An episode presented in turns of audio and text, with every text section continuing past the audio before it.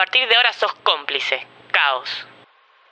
Este proyecto ha sido ganador del Fondo de Fomento Concursable para Medios de Comunicación Audiovisual, un mecanismo de fortalecimiento de la pluralidad de voces y subsidiado por el Ente Nacional de Comunicaciones, bajo la licencia del Creative Commons Atribución Compartir Igualdad 2.5 Argentina. Soy un exponente, solo una voz que representa miles. Hace años vengo viajando recorriendo este territorio.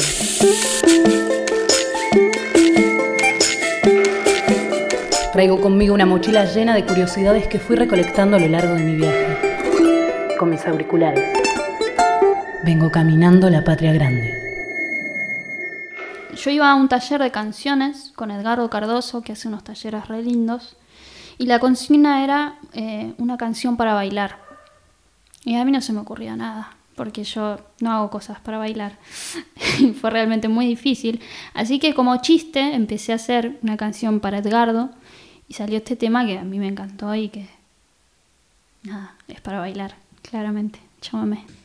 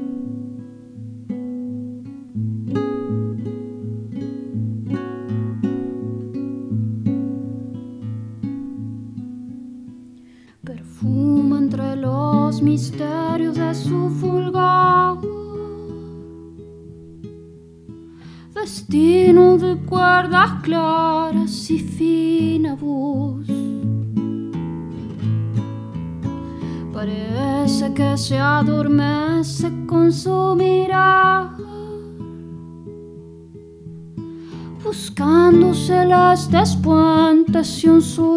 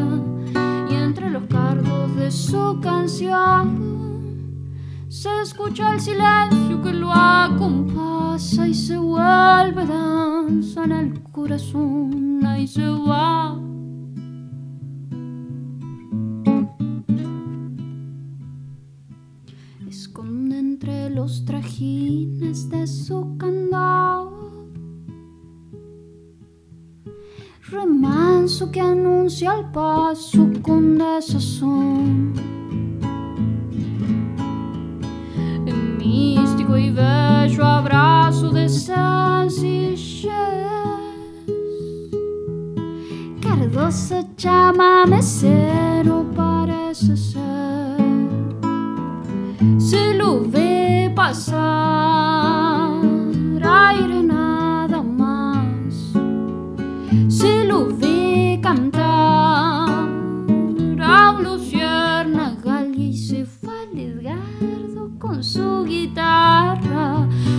bailando lento este chamamé y su risa tusca que lo acompaña, envuelve el canto de un padecer.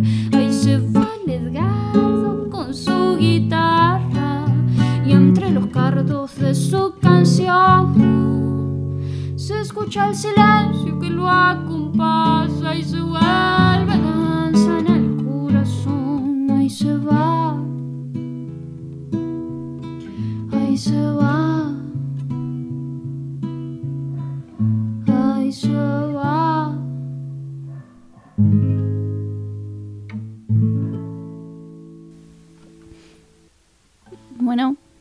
es Emilia Parodi.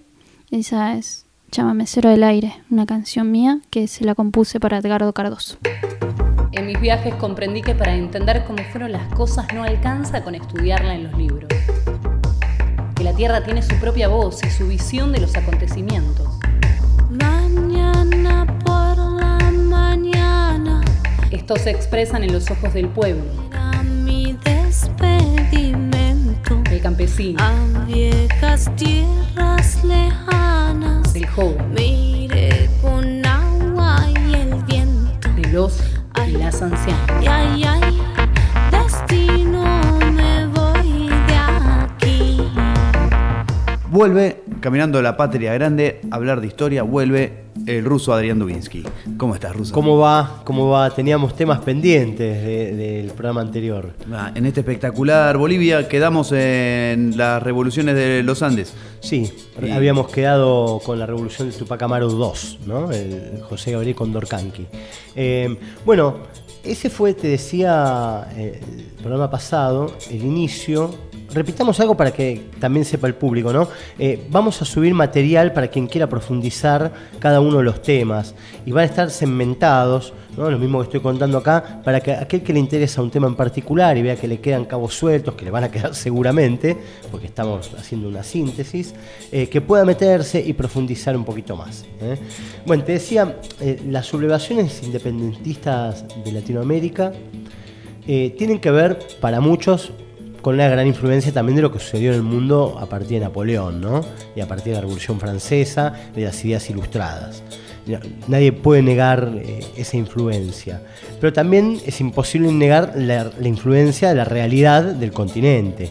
¿no? Un continente donde había desigualdades muy grandes entre los españoles, por ejemplo, y los que eran criollos, hijos de españoles pero nacidos en América, ni hablar los mestizos, ni hablar los pueblos originarios. O sea, el nivel de desigualdad y de sociedad estratificada que había, logró en algún momento hacer eclosión que conjuga las ideas ilustradas por un lado, que traían, Rousseau, Voltaire, etc., eh, con muchísimos también eh, deudas que tenía para con la sociedad americana el imperio español.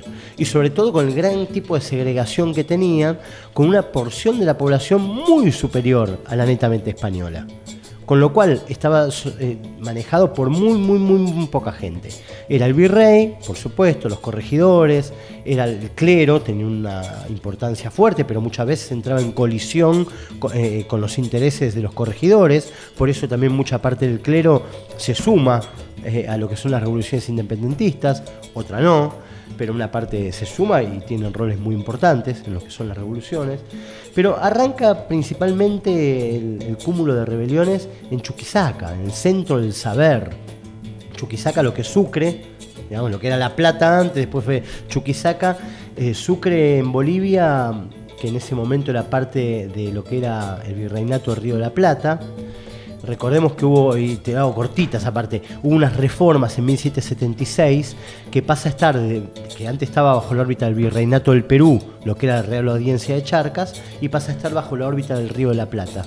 Esas reformas fueron las reformas borbónicas y un, un cambio de, de eje en lo que era la economía y empieza el puerto de Buenos Aires a tomar mucha más relevancia como capital virreinal del Virreinato de la Plata. ¿sí? Y, bueno, y, y lo que es el Alto Perú y lo que era Sucre pasa a estar bajo esa órbita. Por eso las rebeliones de 1809 empiezan el 25 de mayo, el mismo día pero un año antes, en Chuquisaca. Recordemos que Mariano Moreno estudió en Chuquisaca, fue formado en Sucre.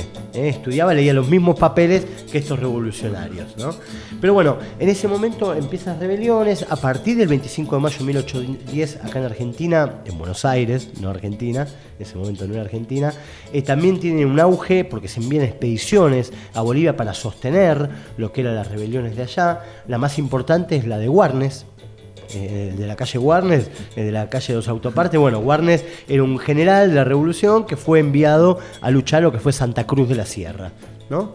Eh, y se genera, lo que sí hay una reacción muy pronta también de los realistas, que recuperan mucho terreno. Recordemos que en un momento hasta Bolívar había perdido en Venezuela, la Gran Colombia, lo que, es la, Gran Colombia, también pierde y queda únicamente como reducto en un momento lo que era Buenos Aires. ¿no? Eh, existe lo que se llama la batalla de Huaki, el 20 de junio de 1811. Perdón, ¿Y eso por qué? Porque estaba lejos, era más difícil de llegar, tampoco valía tanta plata que Eh, por ahí en lo que era Chiquisaki, Colombia, puede ser, ese es uno de los y- motivos, es uno de los motivos que, que tranquilamente puede ser, pero también porque acá hubo una organización previa, esto aventuro ahora, no lo tengo como teoría estudiada, pero como también habían estado las invasiones inglesas, acá había un fuerte arraigo de idea mm, eh, de los criollos. Los criollos eran muy muy fuertes acá. Los ganaderos que hasta ese momento habían hecho, hasta que llegan las reformas borbónicas, habían hecho contrabando, vivían del contrabando. Acá eh, habían hecho mucho dinero, tenían mucho poder y habían logrado también tener un cierto ejército.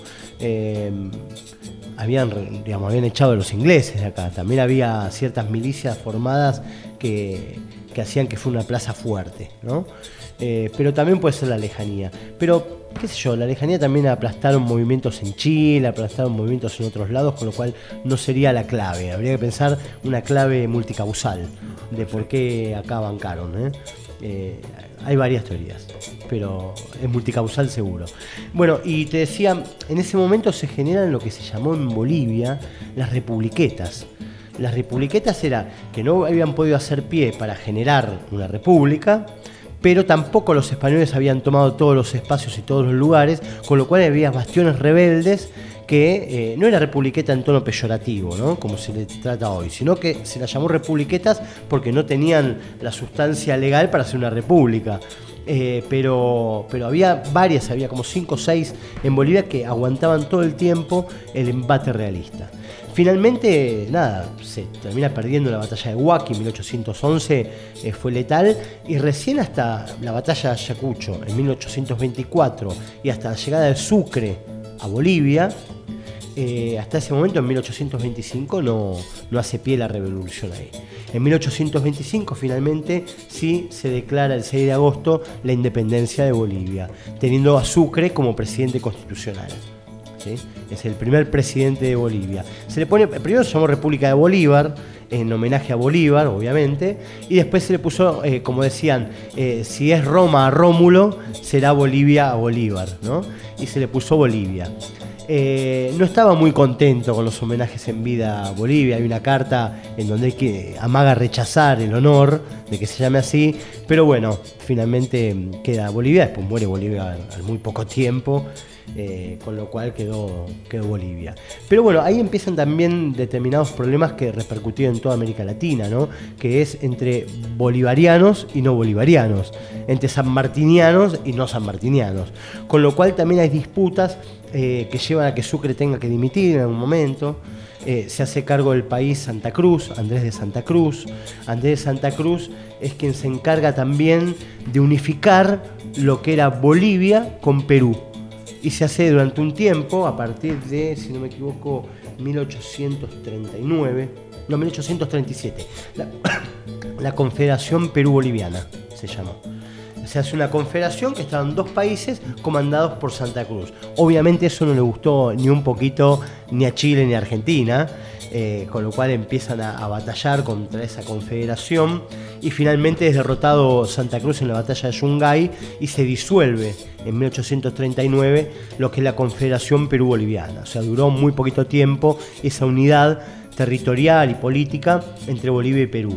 En ese momento, digamos, aprovecha un tal Gamarra, que era peruano, dice, bueno, ya que hay lío acá y los atacaron y se disolvió, ataca a Bolivia Gamarra para hacer todo Perú. Eh, con lo cual los bolivianos eh, cierran filas y le encargan a Bolivian la defensa del territorio y finalmente derrotan a Gamarra, lo matan en batalla, muere en batalla y quedan separados los dos países. Por un lado queda el Estado de Bolivia ¿no? y por otro lado, en 1841, el Estado de Perú. O sea, quedan separados totalmente. Después de eso, bueno, empiezan una historia muy trágica para Bolivia y que va a dar la clave de lo que está ocurriendo todavía hoy, disputas que todavía están sin cerrar y que parecieron que estaban cerradas, ¿no? pero que, no han sido cerradas. Eso tiene que ver eh, principalmente con lo que fue la Guerra del Pacífico. ¿eh? En ese momento, en la Guerra del Pacífico, eh, recordemos que Bolivia, lo que era la antigua parte del antiguo virreinato, llegaba hasta el Océano Atlántico. O sea, tenía puerto sobre el Atlántico. El puerto de Antofagasta era boliviano. En un momento se decide aumentar el impuesto al salitre para la salida y la extracción de salitre de Bolivia. La gran cantidad de esa gente que tenía concesión eran grupos empresariales, mineros británicos y chilenos. Cuando le aumentan los impuestos, eh, tiene una muy buena excusa la, la, Armada chilena para ocupar el puerto de Antofagasta.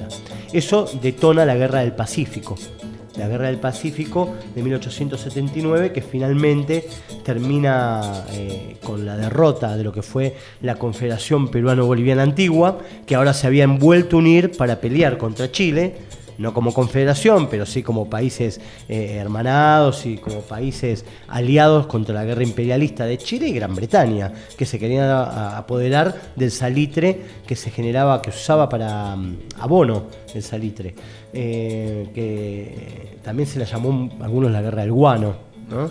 pues también era aprovecharse de todo eso que servía de abono para hacer fertilizante, que fue un gran negocio a fines del siglo XIX.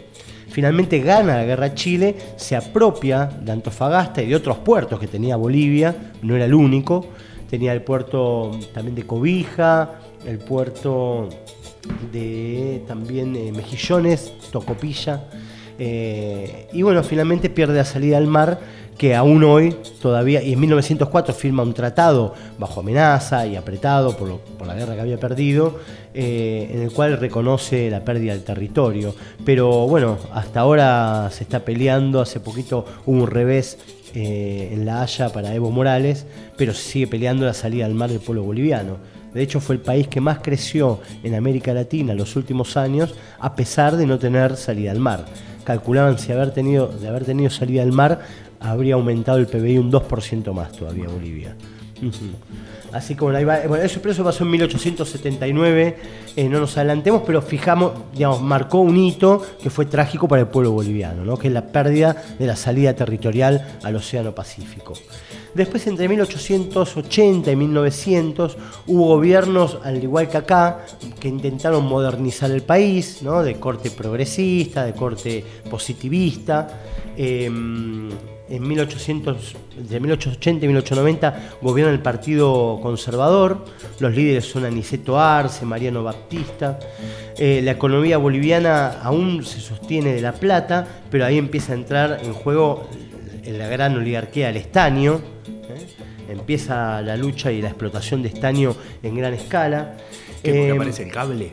¿Cómo? Porque aparece el cable, porque. No, el, estaño lo, usa, empieza a usarse mucho más que la plata para aleación con cobre, para otro tipo de aleaciones. Fue una era de, explotación del estaño para cuestiones comerciales. Sí, calculo que los cables también tienen que ver en eso, pero también el cobre. Eh, en, Chile hay un crecimiento de todos los commodities en ese momento en toda América Latina, en toda la explotación minera de los Andes. Eh, aparte también desarrollos tecnológicos, ¿no? que permiten explotar de una manera más intensiva, que sea en esa época. Bueno, en ese momento eh, vive, vive tiempos Bolivia como de inseguridad política por un lado, pero también de quietud por otro lado, porque no, no, no pasa grandes cosas hasta que finalmente otra vez el truce internacional mete la cola. Si en 1879, cuando fue la Guerra del Pacífico, estaban aliados el capital financiero chileno con el capital británico para explotar el salitre y obligaron una guerra, en 1930 empiezan problemas entre dos empresas, una que estaba afincada en Paraguay, que es nada más ni nada menos que la Shell, que todos conocemos, propiedad de la corona holandesa, Y por, otro lado, la Standard Oil, que estaba afincado sobre todo en Bolivia y que obviamente pertenecía a, Estados Unidos. Eh, entre esos dos monopolios de oligopolio, podemos decir, del petróleo, empiezan a surgir intereses acerca del Chaco boreal, el Chaco paraguayo, y estalla lo que se llamó en 1932 la Guerra del Chaco. En septiembre de 1932 estalla la Guerra del Chaco, motivado por intereses extranjeros, ni a paraguayos ni bolivianos les interesaba esa guerra, y mucho menos a la cantidad de... Fue como un ensayo como un ensayo de lo que después fue la Segunda Guerra Mundial. Se empieza eh, a, usar determinada herramienta de guerra, eh, aviones, de una manera muy intensiva, que ya venían usándose, pero mucho más desarrollados que los que se habían usado en la Primera Guerra Mundial. Eh, se calcula que murieron 60.000 bolivianos y 30.000 paraguayos en esa guerra. fue una guerra terrible que finalmente salda con nada, no hubo ganadores ni perdedores, pero perdieron todos ahí. Eh, pero bueno, en realidad el, triunfador, si es que lo hubo, fue Bolivia. El 21 de julio de 1938 se firma el Tratado de Paz, Amistad y Límite, se llamó, y el, 75% de la región del Chaco Boreal queda para Paraguay. Eh, perdón, eh, Paraguay es el gran beneficiado. con lo cual, Bolivia, ahí lo que, lo que pasa en Bolivia es una discusión muy fuerte de la oligarquía que estaba manejando Bolivia hasta ese momento, un sentimiento nacionalista de una parte de los militares que lucharon en esa guerra muy potente, y también nace la conciencia social, aunada a, teorías que, por ahí empezaban a venir desde Europa, empieza una conciencia social muy fuerte de que los caídos eran del pueblo, y los caídos no eran ni esa oligarquía y tampoco eran esos militares que ahora estaban ocupando el poder. Entre esos militares que ocupan el poder hubo de todo. Bueno, eh, las canciones que elegí eh, son todas de compositoras mujeres. Y me parecía muy importante hacer eso. Y voy a seguir con una canción que es de una persona que yo quiero y admiro mucho, que es Sara Mamani, que se llama Guainito del Olvido.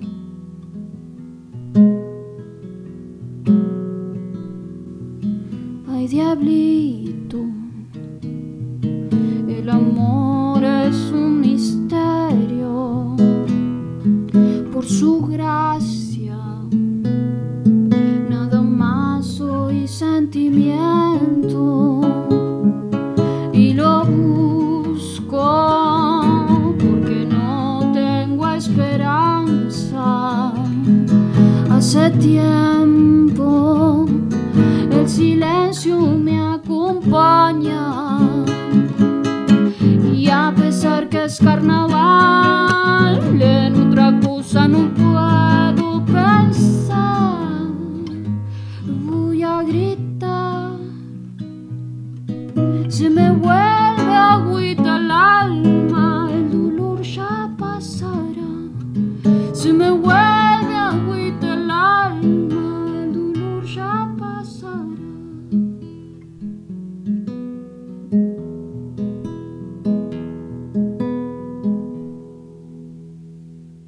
La mejor cocina de Latinoamérica es la de su pueblo. La que se cocina en casa. La que los materiales se consiguen en el mercado. Y el truco de su sabor es cocinar en compañía. Eles vão com uma sede de Y anteontem. dos o tres cositas más. Salta cerveja estupidamente gelada pra um batalhão. E vamos botar água no feijão. Majao de charque. Hola amiguitos y amiguitas, sean bienvenidos y bienvenidas al comedor de Humita Cuenco de Barro. Yo soy Humita, encantada. Durante este programa recorreremos las recetas de cocina más tradicionales de esta América hermosa que tuve la suerte de recorrer. Hoy les traigo un plato típico del oriente boliviano. La comida boliviana tiene la tradición de llevar mucho tiempo en realizarse. En Bolivia no somos de la fast food. y eso, no, no, no. Acá cuidamos los alimentos que nos provee la Pachamama y su debido proceso. El plato de hoy es el sabrosísimo majao de charque, un plato que viene de los tiempos de las invasiones españolas. Para empezar, el charque es un plato que lleva una hora 40 minutos de preparación, desde que empezás hasta que es servido. Es una de esas comidas para comer en grupo. No puedes prepararla para menos de 8 comensales. Es un hermoso plato preparado a base de arroz y charque de res. Para quienes no saben, una dica. Charque de res es una carne deshidratada que surgió cuando no había heladeras para conservar la comida. Vamos con los ingredientes.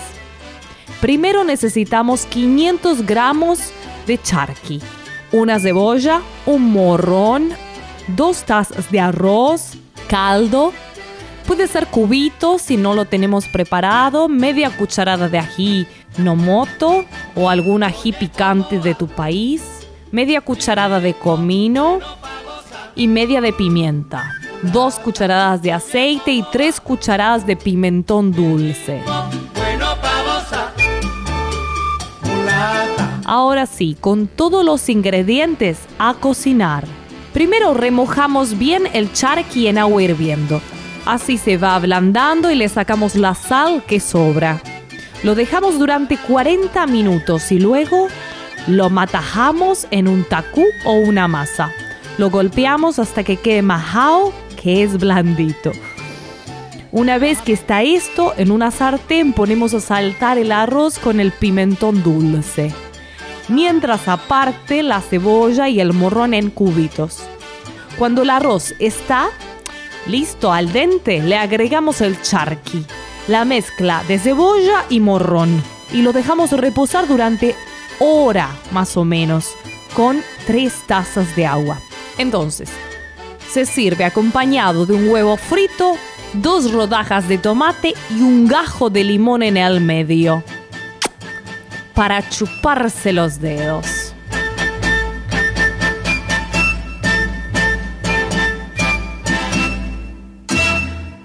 Luciana Mochi. El grito se llama la canción.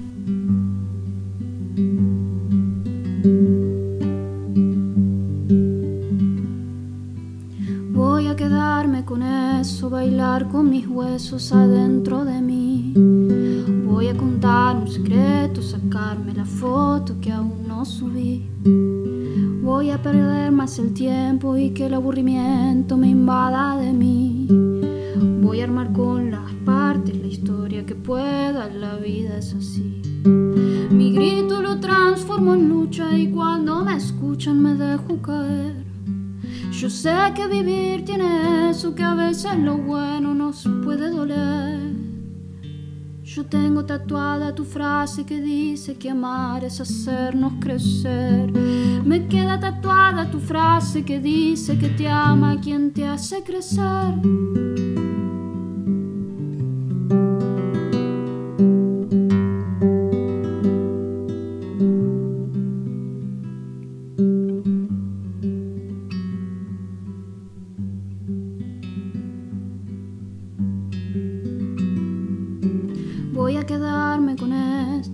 Sacarme del pozo y volar hasta el sol.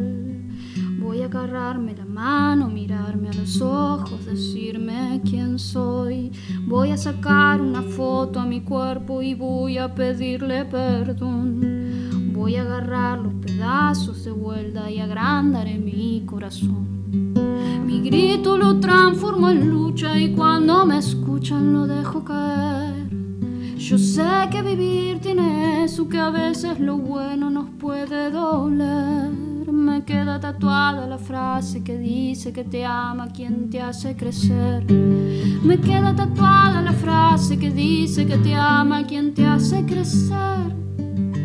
Mi grito lo transformo en lucha y cuando me escuchan lo dejo caer. Sé que morir tiene eso, que a veces lo malo nos hace crecer.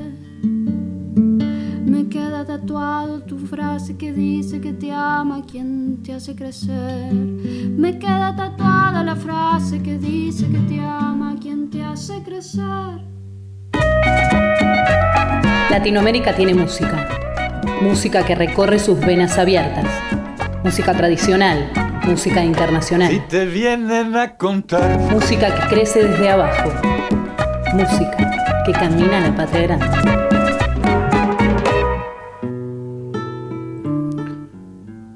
Buenas, mi nombre es Arsenio Lupin y hoy estoy acá para traer un disco uruguayo. En este ciclo de presentar discos para Caminando a la Patria Grande, hoy traigo una banda de Uruguay que se llama Tres Pecados y este es su disco Diciembra. La reina de la luz apareció, mezclando los colores de la habitación. Con sus dientes gigantes me encandiló, usando su sonrisa como un reflector. Ella anda en skate y en su tiempo me regala dibujos que me hacen bien. Te pido oscuridad, no la espantes, aunque me electrocutes, sos el amor rey.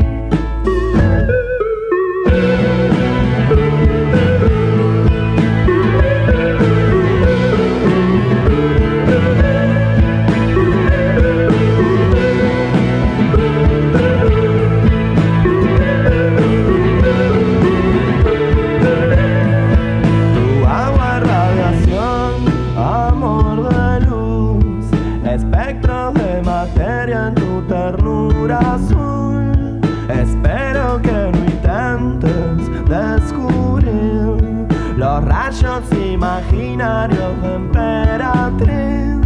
Ella anda en skate y en su tiempo me regala dibujos que me hacen bien. Te pido oscuridad, no la espantes, aunque me electrocutes, sos el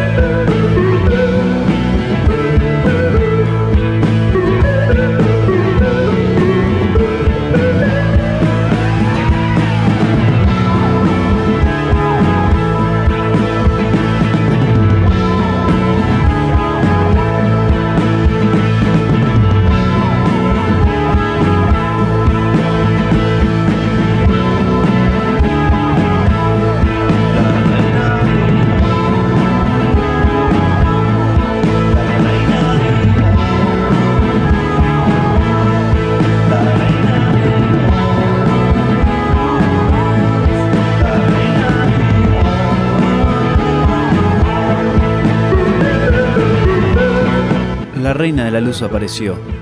Con sus dientes gigantes me encandiló. Una chica andando en skate con unas paletas enormes y que la amamos, quizás. Estos son Los Tres Pecados, un trío uruguayo que dice, ¿qué problema hay? ¿Por qué la música uruguaya tiene que ser alegre y feliz? ¿No se puede estar triste en Uruguay? Si de casualidad estuviste en Montevideo en la época de lluvias o en invierno, es triste. Hay muchas parejas que cuando están mal deciden irse a Uruguay a salvar su matrimonio. Error. Es como tener un hijo para mejorar tu relación. Es para morir. Colonia en día de lluvia y en mala compañía es para fundar un trío de punk que después baja a low tempo, se hace low-fi, tranca, uruguayo y crea este discazo que son los tres pecados haciendo Diciembra. Y este es el tema que le da nombre al disco, que habla de un año nuevo, el primer año nuevo en que la novia lo dejó a nuestro protagonista. Año nuevo y todo sigue tan viejo.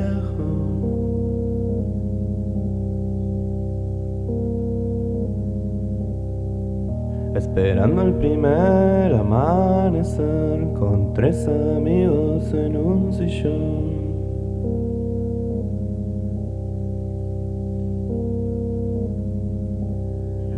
Yo te quiero acá, regando el humo de tu cigarro.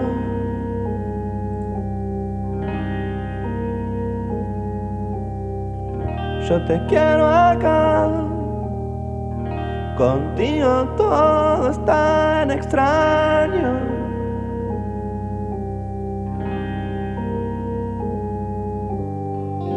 Hoy estoy más dormido que drogado, amiga Juan, fin de año.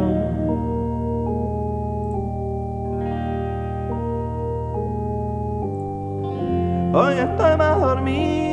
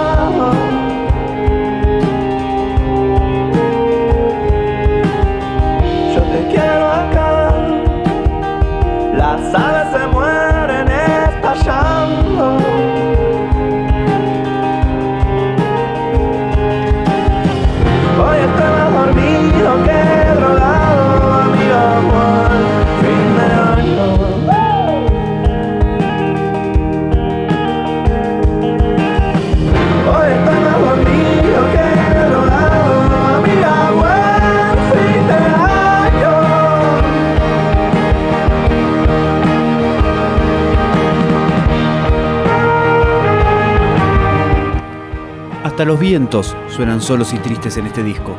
Hoy estoy más dormido que drogado, amiga, buen fin de año. Es un gran estribillo para una canción donde hay tres amigos en un sillón, fumando porro y pensando, la verdad que este año fue una mierda y el que viene va a ser peor. Esto es el segundo tema del disco Diciembre, que le da nombre al disco de Tres Pecados. Y ahora vamos con el tercer tema, uno de mis favoritos también, que es el primero en el que están enojados. Se llama Colección Total.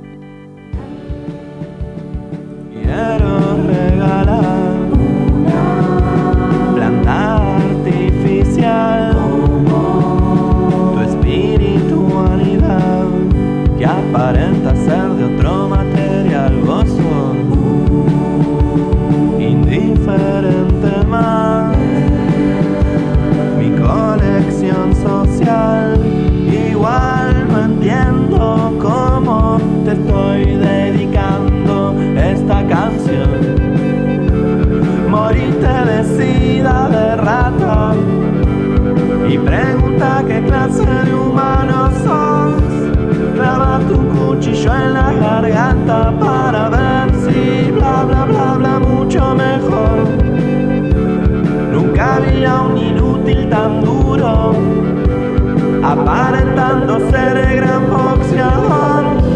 Por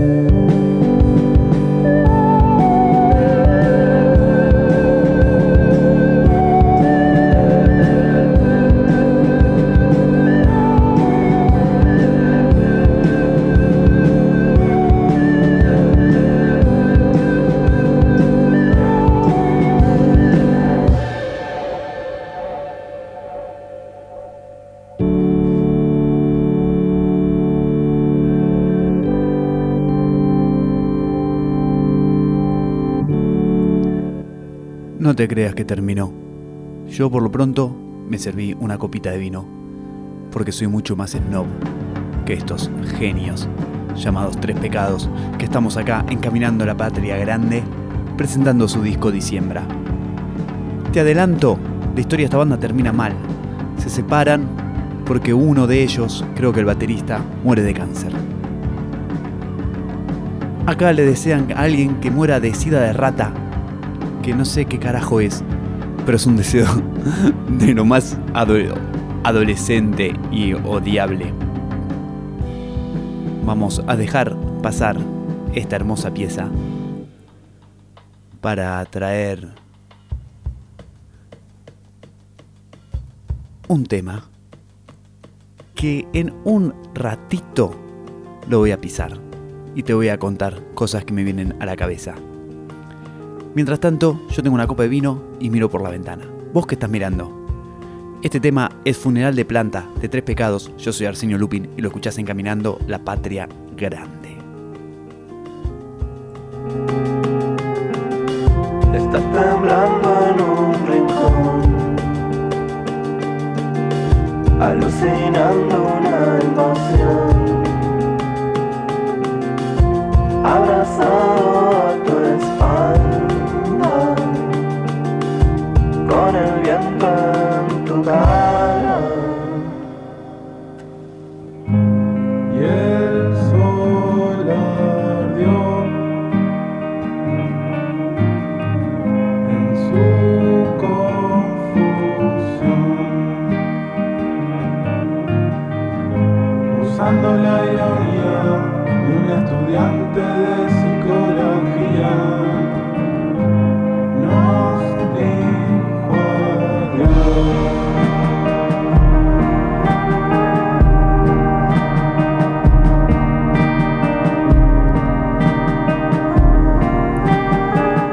Repente aparece una voz de alguien que parece Jaime Ross. Digo, Rubén Rada, que sería lo contrario a estos tipos que no tienen candombe, no tienen alegría uruguaya, no les gusta eso, y estamos hablando del funeral de una planta. Y este tema, de un momento a otro, toma una aura celestial, con un corito que suena así y que dan la sensación de que la persona va subiendo al cielo, no sabemos si al espacio o como al paraíso. Y termina diciendo, spoiler alert, yo la esperaba en un bar. Vuelve a toda la uruguayidad al palo.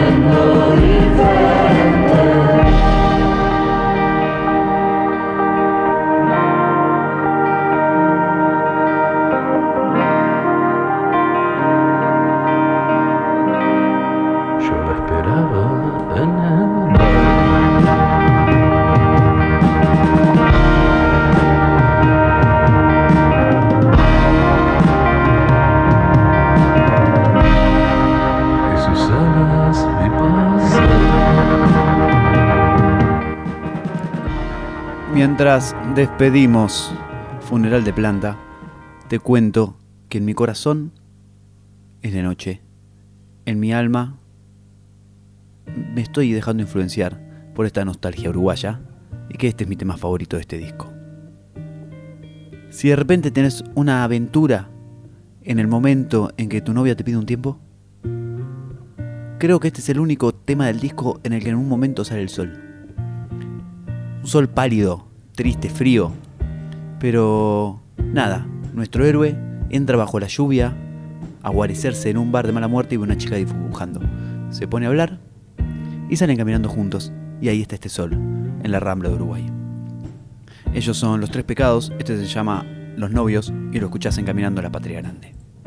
A Lucrecia la conocí en plena confusión de mi novia. Ella quería otra historia, pero no ponía un fin.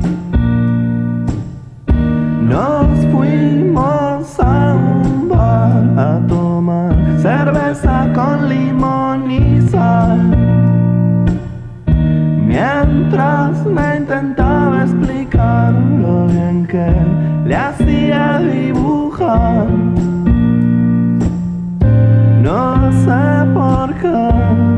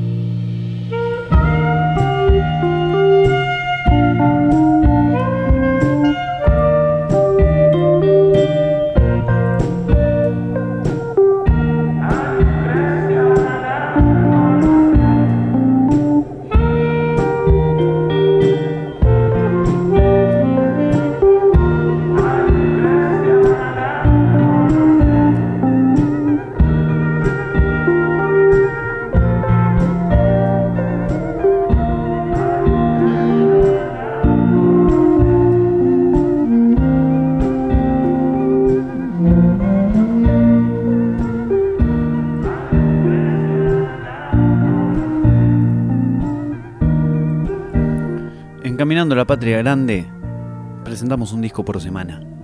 Hoy vinimos abajo, sepan entender.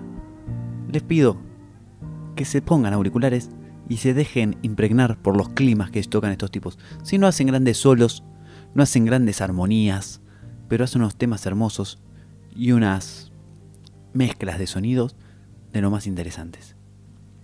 El tema que viene habla de un manicomio. Dice una frase hermosa que es orgullosos de nuestra impunidad.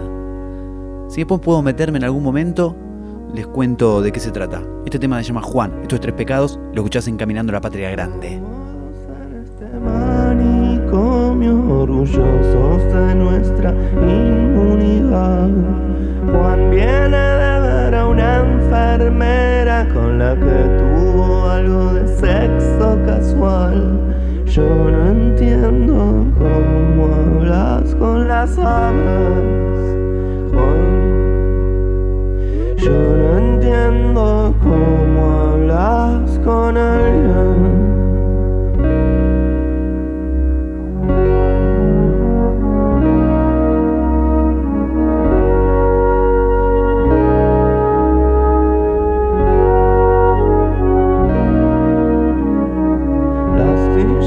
No duelen tanto como duele la visita familiar. La psicología del arte humano nunca nos va a poder enseñar. Yo no entiendo cómo hablas con las aves. Juan. Yo no entiendo cómo hablas con alguien.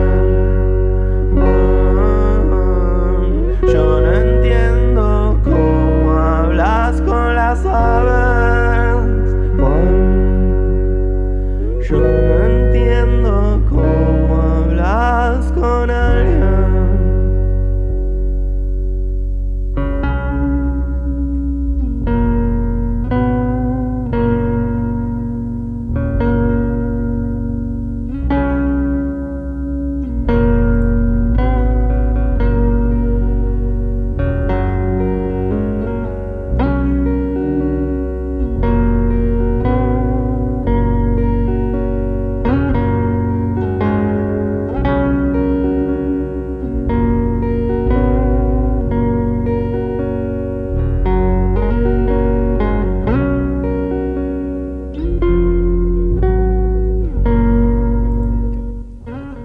Sé qué te imaginas vos.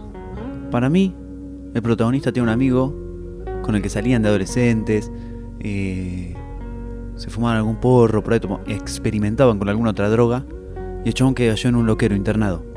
Y el tipo te dice que, que está re bien ahí, que en verdad no está loco, entonces está tranquilo, drogan, eh, se cogió una enfermera, te hace chiste, y vos te reís y hablas, pero en el fondo sentís una gran tristeza adentro, aunque lo veas bien, pues sabes que en verdad es mentira todo, que le está pasando mal.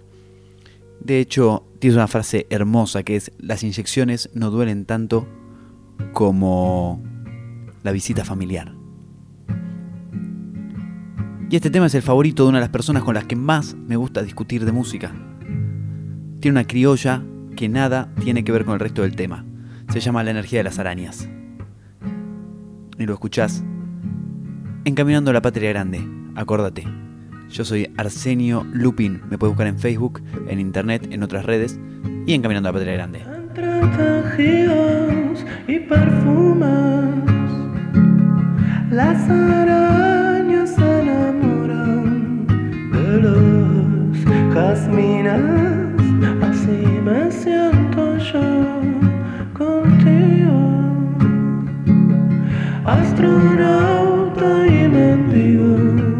en un suicidio masivo. No se nombra las sirenas por su nombre. Ellas construyeron puente de luz entre olas y pescadores.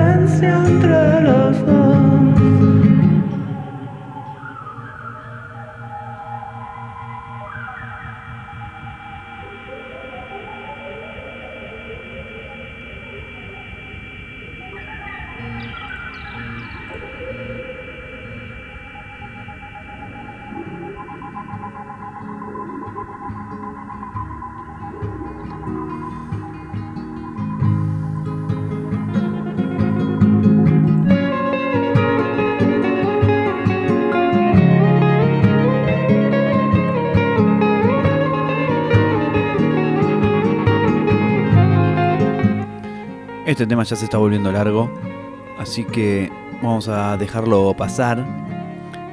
Quedan dos temas, pero el último se llama Inútiles en español y no lo vamos a pasar, pues estamos cortos de tiempo. Y el anteúltimo es un buen tema para cerrar una presentación de un disco. Recuerden, me pueden buscar en Facebook, en Instagram, soy Arsenio Lupin Radio, y laburamos con el hashtag Caminando la Patria Grande, que es de todo este programa. Esto fue la presentación del disco Diciembra de Tres Pecados, una banda que ya no existe, pero el cantante tiene otros proyectos y hacen cosas lindas y son los uruguayos que se permiten no ser tan felices. Este tema se llama La energía de las arañas y con este termino. Tiene doble intro y un final a puro noise. Creo que es el más triste pero está bien para terminar. La energía de las arañas. No, Nacimiento en una iglesia, parte 3, diciembre, encaminando a la patria grande. Búsquenme en Facebook, en Instagram o manden un email a Arsenio Lupin Radio. Muchísimas gracias por todo. Ojalá que sigan acá. Chao.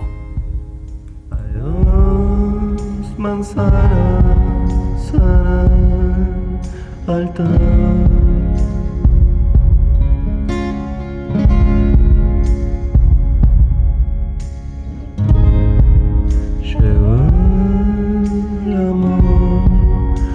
Para soltar.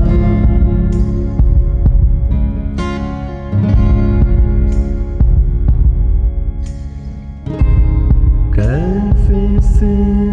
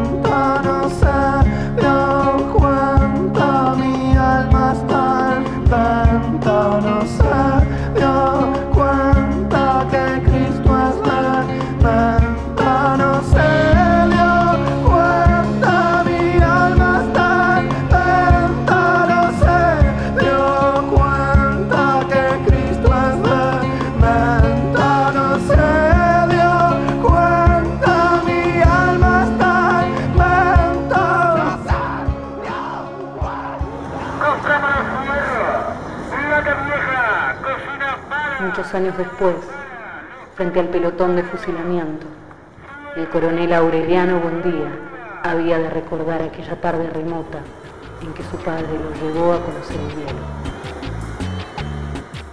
Porque no solo de realismo mágico y premios Nobel vive la literatura de esta tierra.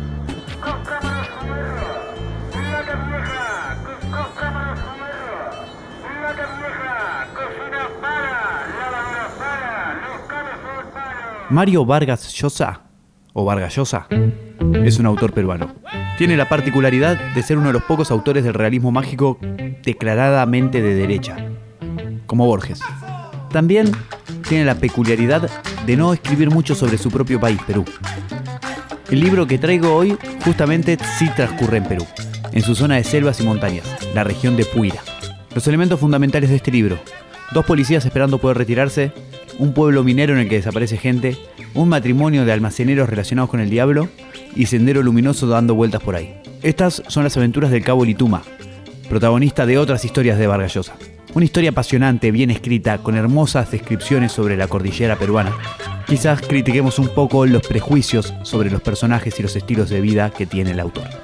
Y bueno, y el otro tema que voy a hacer es de una cantautora que conocí en el sur, que se llama Andrea Gómez, y, me gustó mucho este tema.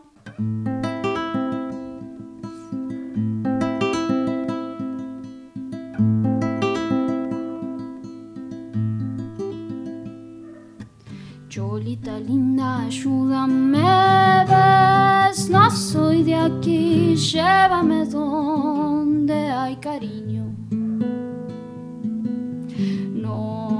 Que huyo, ya ves que siento temor, quiero sacar, no he dormido. Y cuando tenga paz, podré al fin florecer, ser hermosa y cambiar por mí, ya que conoces mi verdad. Crece, cambia.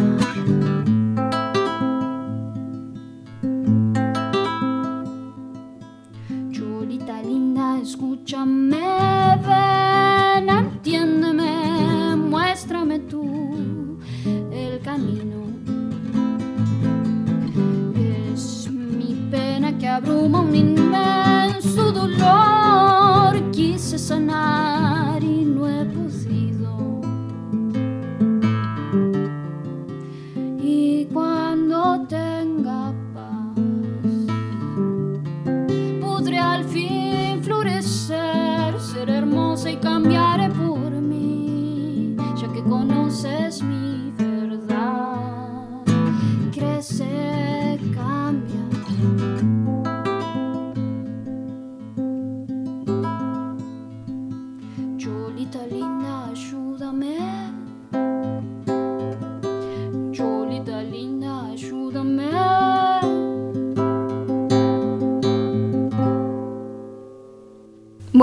muchas gracias por invitarme.